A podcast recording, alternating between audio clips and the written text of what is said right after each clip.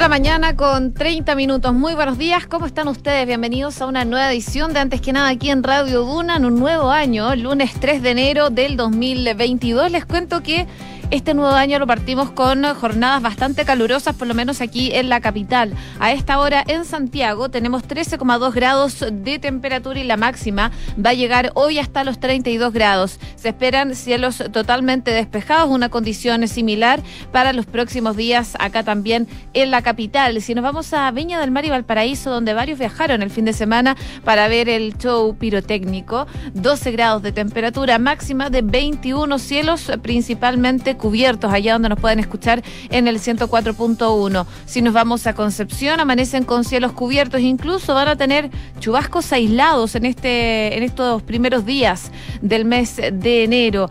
Chubascos durante toda la jornada del día de hoy, pero mañana se irían y quedaría solo nubosidad parcial. La máxima para el día de hoy va a ser de 18 grados de temperatura para Concepción. Donde también va a caer agua es en Puerto Montt, 14 grados de temperatura. La máxima va a llegar hasta los 18 acompañado de lluvia débil allá donde nos pueden sintonizar en el 99.7. Así partimos el año y por supuesto también lo hacemos revisando las principales noticias que están marcando la jornada en los titulares.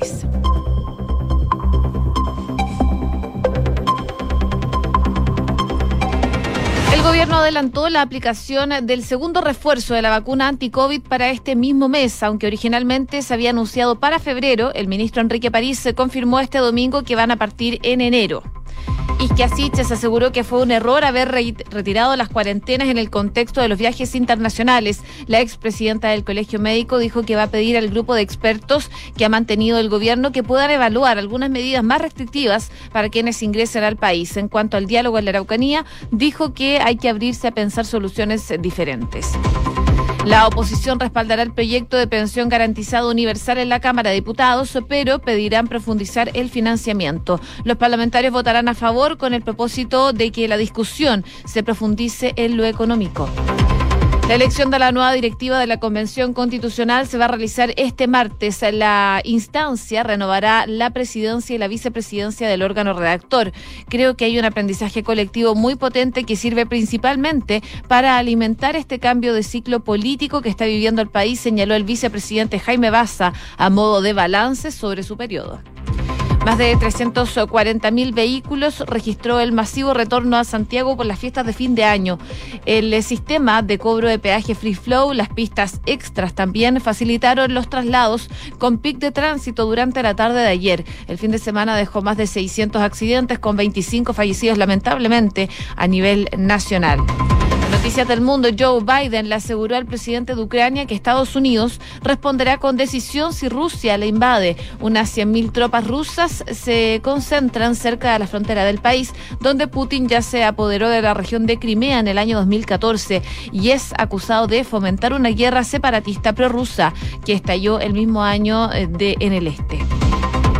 El grupo chino Evergrande suspendió las cotizaciones en la bolsa de Hong Kong. Los medios de China hacían eco de un documento del gobierno local de Tansu que ordenaba a la empresa inmobiliaria la demolición de 39 edificios en un plazo de 10 días porque el proyecto violaba las leyes de planificación urbana rural. Y también les cuento que el incendio que devastó el Parlamento de Sudáfrica fue controlado. En el lugar permanecen una veintena de socorristas ya que el fuego sigue activo en la parte más antigua de este edificio. 6 de la mañana con 34 minutos. Comenzamos la mañana informados en Antes que nada con Josefina Stavrakopoulos.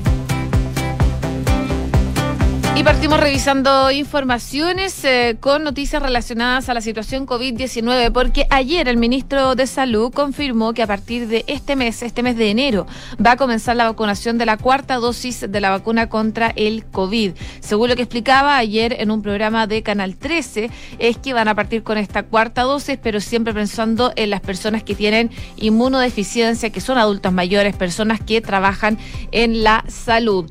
Esta medida es una anticipación de un mes con respecto al plazo que habían estimado inicialmente desde el MinSal, que era en febrero de este año, considerando los seis meses de distancia entre dosis. Con respecto a la disponibilidad de vacunas para eh, seguir con la estrategia de inmunización sanitaria y con la inoculación masiva, el ministro París aseguró que hay aseguradas las vacunas, sobre todo para el año 2022. Además, la decisión se informa en el marco de este fuerte aumento de casos a nivel mundial por la irrupción de la variante Omicron. La autoridad sanitaria aseguró que en enero se prevé un aumento de casos por esta variante que en esta semana ya superó los 350 a nivel nacional y que se mantiene al alza en todo caso en todo el mundo. Y por eso, en esta misma línea, lo que decía el ministro es que la región metropolitana va a tener un aumento del 51% de los casos, ya que están identificados más casos comunitarios.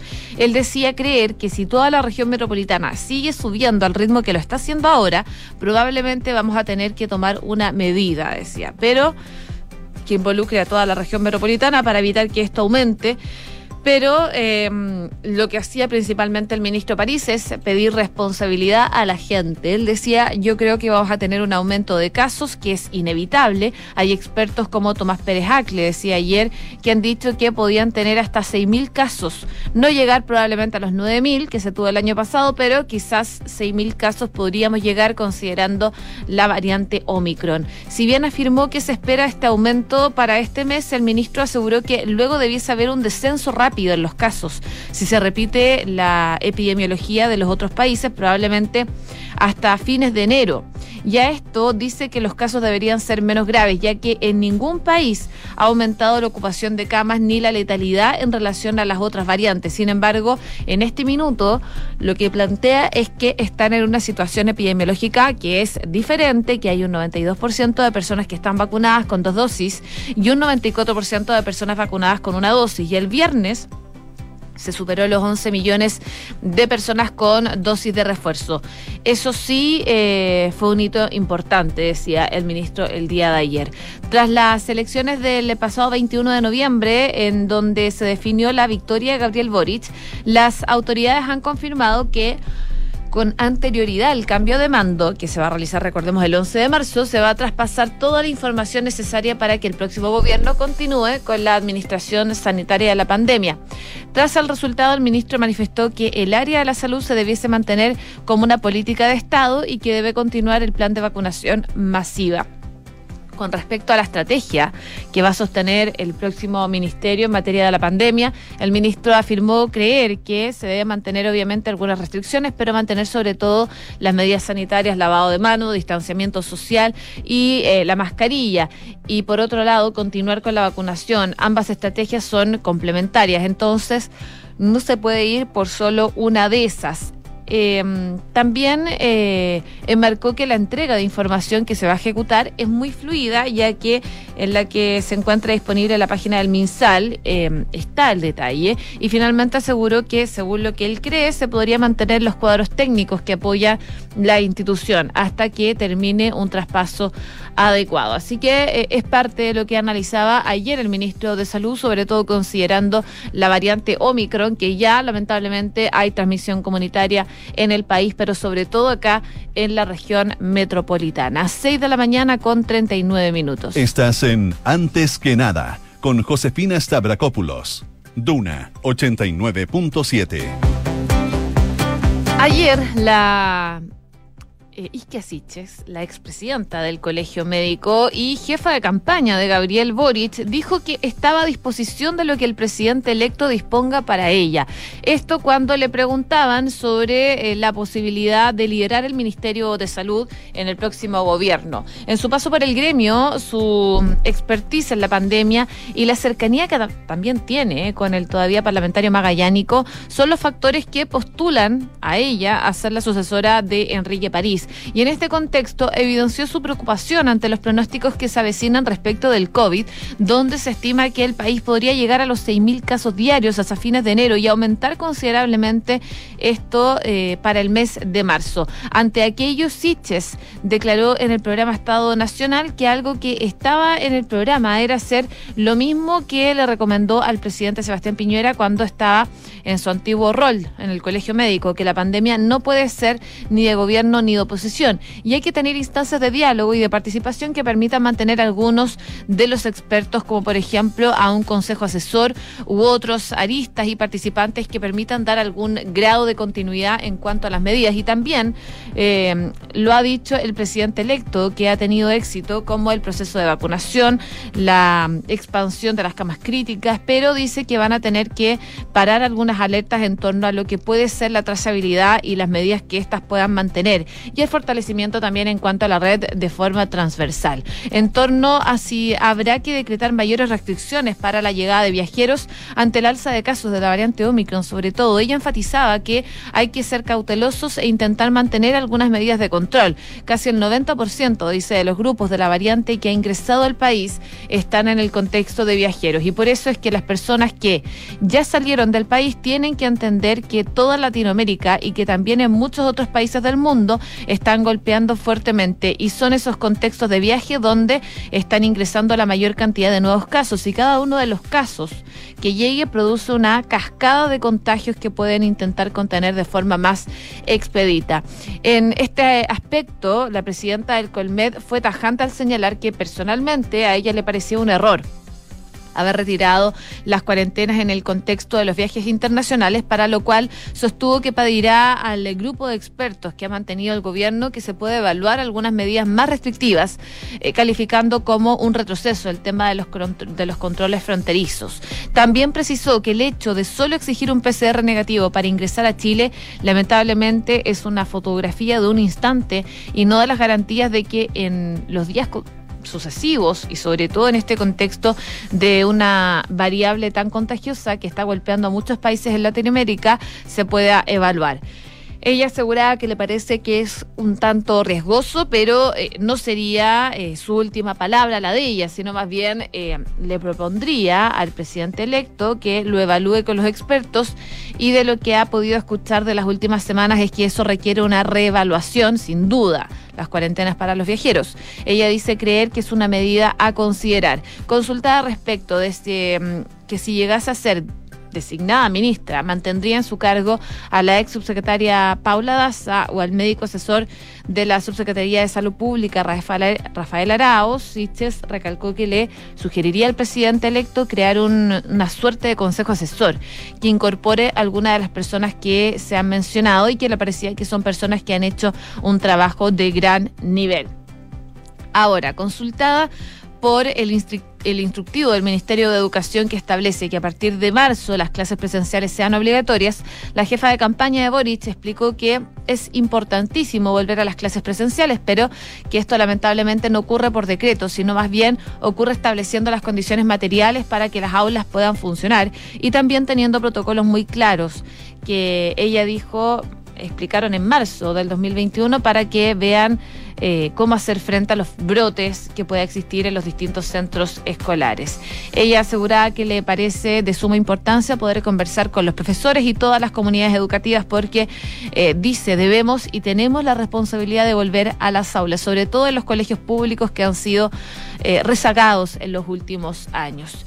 Y también la doctora espera que para la segunda quincena de enero se conozcan los anuncios concretos en torno al futuro gabinete, pero por supuesto no quiso adelantar nombres para liderar las secretarías de Estado. De hecho, lo, mismo, lo ha dicho también el presidente electo Gabriel Boric, que no quiere dar ningún lineamiento, ninguna luz al respecto para que no se generen especulaciones previo al anuncio que puedan hacer desde el gobierno entrante. 6 de la mañana con 44 minutos. Estás escuchando Antes que nada con Josefina Stavrakopoulos en Duna. Según el cronograma publicado el sábado primero de enero, la Convención Constitucional va a elegir mañana a una nueva mesa directiva.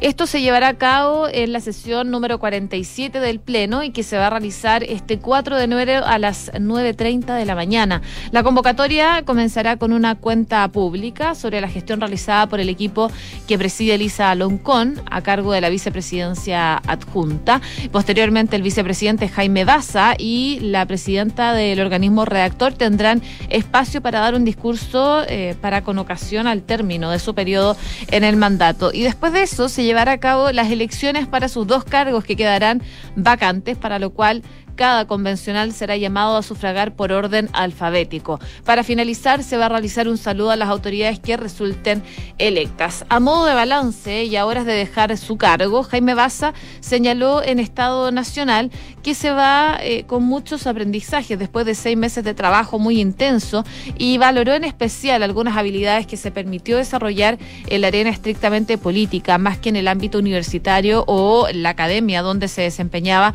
antes de entrar, recordemos, a la Convención Constitucional. Consultado por lo mejor o lo peor que había vivido en su experiencia como vicepresidente del órgano redactor, dijo que más que blanco y negro, él creía que hicieron un trabajo muy interesante, significativo en el país eh, de seis meses, sobre todo en las primeras semanas donde eh, no tenían márgenes donde moverse y no tenían reglas. Fueron construyendo, dice, sobre la marcha y creo que hay un aprendizaje colectivo muy potente que sirve principalmente para alimentar ese cambio de ciclo político que está viviendo el país. Ahora, durante la semana, la presidenta Lisa Loncón también analizó lo que fue su periodo del mando y realizó un cuestionamiento eh, directo al rol que cumplió el Ejecutivo en la implementación de la convención. Ella dijo que en la mesa directiva hicieron lo que antes no existía en Chile, crear un órgano de convención constitucional con representación y participación de todos los sectores. Vamos a ver entonces qué ocurre durante los próximos días en cuanto a la convención constitucional, pero ya mañana debería haber una elección para tener un nuevo presidente y nuevo vicepresidente de la Convención Constitucional. 6 de la mañana con 47 minutos. Escuchas antes que nada con Josefina Stavrakopoulos. Duna Seguimos revisando informaciones, por supuesto, en Duna. Me imagino que varios salieron de los que nos están escuchando fuera de Santiago o fuera de la zona donde residen. Bueno, ayer fue una jornada bastante intensa, sobre todo para los que volvieron de los distintos sectores donde se trasladaron. Más de 360 mil vehículos regresaron sobre todo acá a la capital tras el año nuevo. Durante la noche de ayer se esperaba el retorno de los últimos 120 mil vehículos y hasta pasado el mediodía Carabineros contabilizaba 482 lesionados y 25 fallecidos en accidentes de tránsito. Esto último equivale a un 75% más en comparación al año 2018, eh, considerando también que no hubo feriado que eh, principalmente acompañara a este año nuevo. Igualmente, las personas salieron de la capital, sobre todo de donde se vio el eh, mayor tráfico, por supuesto, pero eh, lamentablemente igual hubo accidentes, 622 accidentes de tránsito y 25 fallecidos a nivel nacional. De acuerdo con lo que explicó el mayor Moraga a cargo de eh, la, el balance que hace Carabineros, en total se esperaba el regreso de 160 mil vehículos el día de ayer. No obstante, entre las 0 horas y las 12 ya habían retornado 60.000 vehículos. Así que varios se adelantaron y dijeron, mejor evito el taco que se pueda generar durante la tarde. Sostuvo que por supuesto, se dispusieron algunas medidas de gestión vial, específicamente en la Ruta 68 y también en la Autopista del Sol, que son la ampliación de una pista de circulación hacia Santiago para asegurar el desplazamiento de los ciudadanos. Pero, claro, queda eh, realizar el balance final, que generalmente lo hacen durante la mañana del día de hoy desde Carabineros para ver cuántos fueron finalmente los vehículos que regresaron, porque según lo que nos explicaban desde Carabineros el día viernes es que de la cantidad que salieron el día viernes y probablemente el jueves durante la noche también, no todos iban a volver este, este domingo, muchos se podrían quedar para aprovechar ya el comienzo de la temporada de vacaciones de verano. Así que es parte del balance que hay hasta el momento, pero el balance final, como les comentaba, se hace ya durante esta jornada. 6 de la mañana con 50 minutos. Estás en Antes que nada con Josefina Stavrakopoulos. Duna 89.7.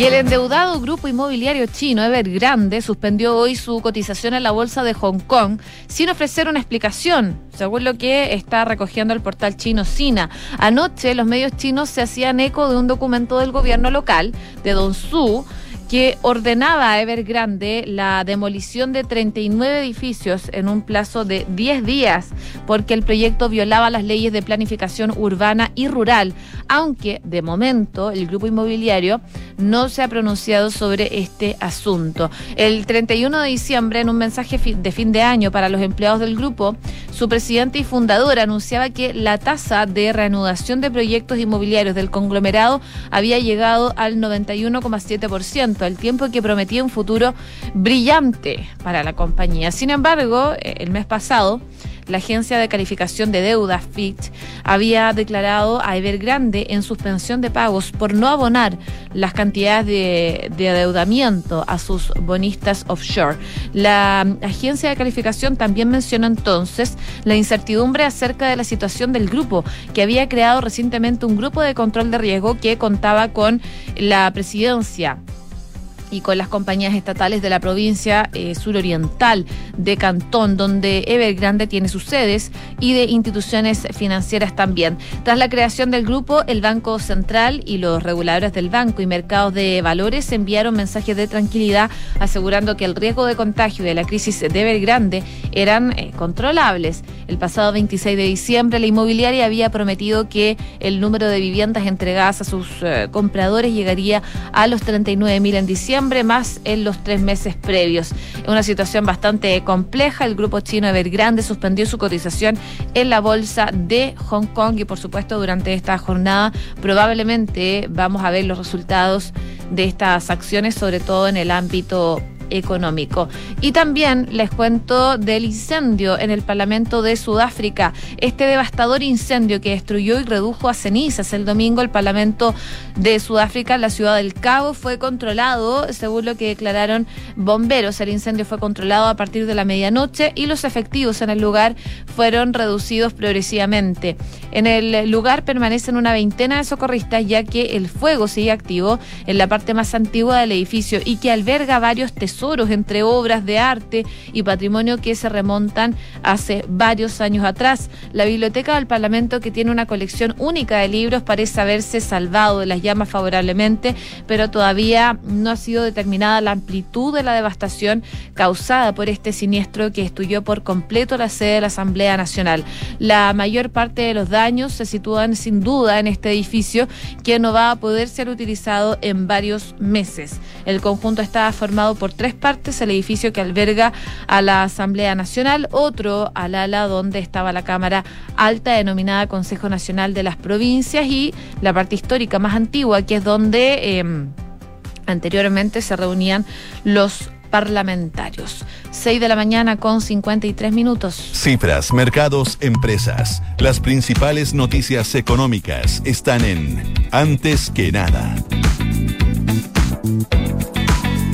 Son 185 mil pesos los que recibiría el 80% de la población más vulnerable como concepto de pensión garantizada universal. De aprobarse este proyecto de ley, que este lunes se va a discutir en la Cámara de Diputados. Esto luego de la iniciativa se aprobara por unanimidad la Comisión de Hacienda de dicha entidad el miércoles 15 de diciembre. Pero desde entonces hasta la fecha han aparecido una serie de cuestionamientos por parte de congresistas de oposición acerca del financiamiento de esta iniciativa, donde incluso han surgido voces que han puesto en duda la aprobación de esta. La temperatura aumentó el último martes del 2021 debido a las críticas que dieron a conocer públicamente los economistas José Gregorio, Rodrigo Valdés, Eduardo Engel y Andrea Repeto acerca de la manera en que el gobierno estaba financiando este esta propuesta, indicando que no eran fuentes de ingreso permanente. Incluso la diputada Carol Cariola del Partido Comunista afirmó que en el gobierno estaban haciendo trampa, debido principalmente a que el proyecto de exenciones tributarias y el de pensión garantizada deberían ir en conjunto y no por separado. Bueno, el ministro de Hacienda, Rodrigo Cerda, salió a responder las críticas, señalando que este proyecto está financiado, pero ya con los abrazos del año nuevo, dados eh, durante el 31 y el 1 de enero, diputados de oposición han comenzado a bajar la polémica, aumentando el apoyo a esta aprobación del proyecto que se va a revisar este lunes. Eso sí, solicitan una mm, explicación más detallada por parte del Ministerio de Hacienda, que va a estar en todo caso en la sesión, eh, sobre el financiamiento. Y según lo que explicaba, por ejemplo, la diputada Cariola el sábado primero de enero, es que van a votar a favor de este proyecto, sin embargo también quieren que sea una responsabilidad de sostener un financiamiento permanente. Y un día después, la bancada del PPD anunció que cerraba filas en torno a la aprobación de este proyecto. Ellos dijeron que nunca lo habían dudado.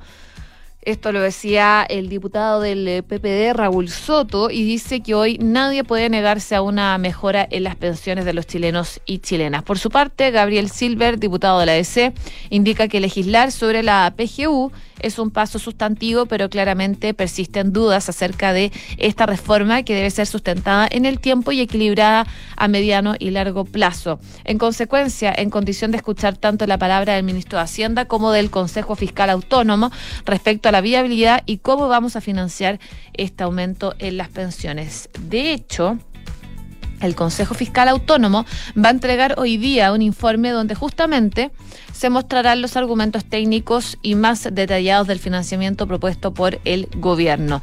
Desde el PS, Juan Luis Castro es claro en indicar que como socialistas mantienen un reparo no en el objetivo, que es tener una pensión garantizada universal, sino en el modo del financiamiento. Una línea similar entregó Marcelo Díaz, diputado del Frente Amplio, que dice que lo aprobamos, el proyecto, en la Comisión de Hacienda, pero le hemos dicho al gobierno que tiene que establecer claridad en cuanto al financiamiento.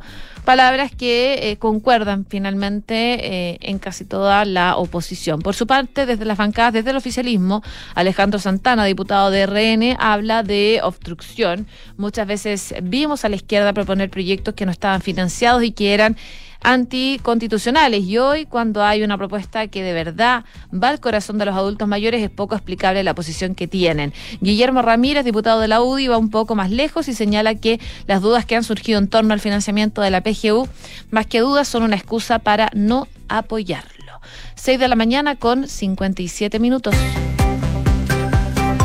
¿Sabías que puedes comprar de forma anticipada los servicios funerarios de María Ayuda? Entrégale a tu familia la tranquilidad que necesitan y estarás apoyando cientos de niños de la Fundación María Ayuda. Convierte el dolor en un acto de amor. Cotiza y compra en www.funerariamariaayuda.cl. Y en Consorcio también son un banco y por eso te ofrecen un plan de cuenta corriente para ordenar tus gastos con el que accedes a todos los productos y servicios de manera rápida, simple y también segura. Conoce este y otros beneficios en consorcio.com cl 6 con 58, nos vamos. Viene Duna en punto a continuación. Que estén muy bien y que tengan una muy buena jornada.